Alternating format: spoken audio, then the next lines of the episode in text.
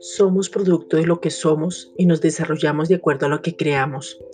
Por eso te pedimos, Padre, de una manera sobrenatural, que podamos entender el propósito y conocerte cada día más, tener un encuentro personal contigo y que Cristo se revele a nuestras vidas como el Señor, la gracia y la justicia.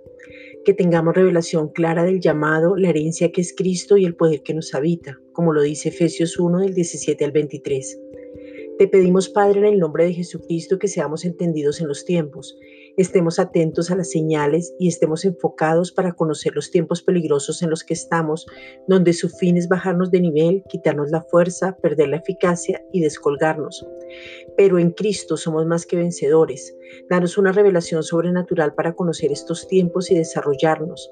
Que tengamos cuidado de nosotros mismos y de la doctrina para no tener mezclas que seamos entendidos en lo que está ocurriendo y las señales y no desmayar porque nuestra redención está cerca, Él viene pronto, que estemos enfocados en predicar el poder del Evangelio y no en nuestras debilidades y circunstancias, que podamos permanecer en unidad como un solo cuerpo a pesar de la distancia y hablemos todos una misma cosa.